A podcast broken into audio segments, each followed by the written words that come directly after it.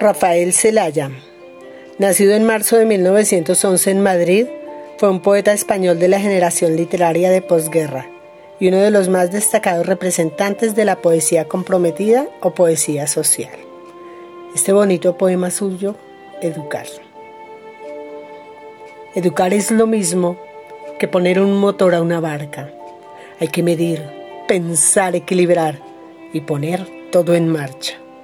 Pero para eso uno tiene que llevar en el alma un poco de marino, un poco de pirata, un poco de poeta y un kilo y medio de paciencia concentrada. Pero es consolador soñar mientras uno trabaja que esa barca, ese niño, irá muy lejos por el agua.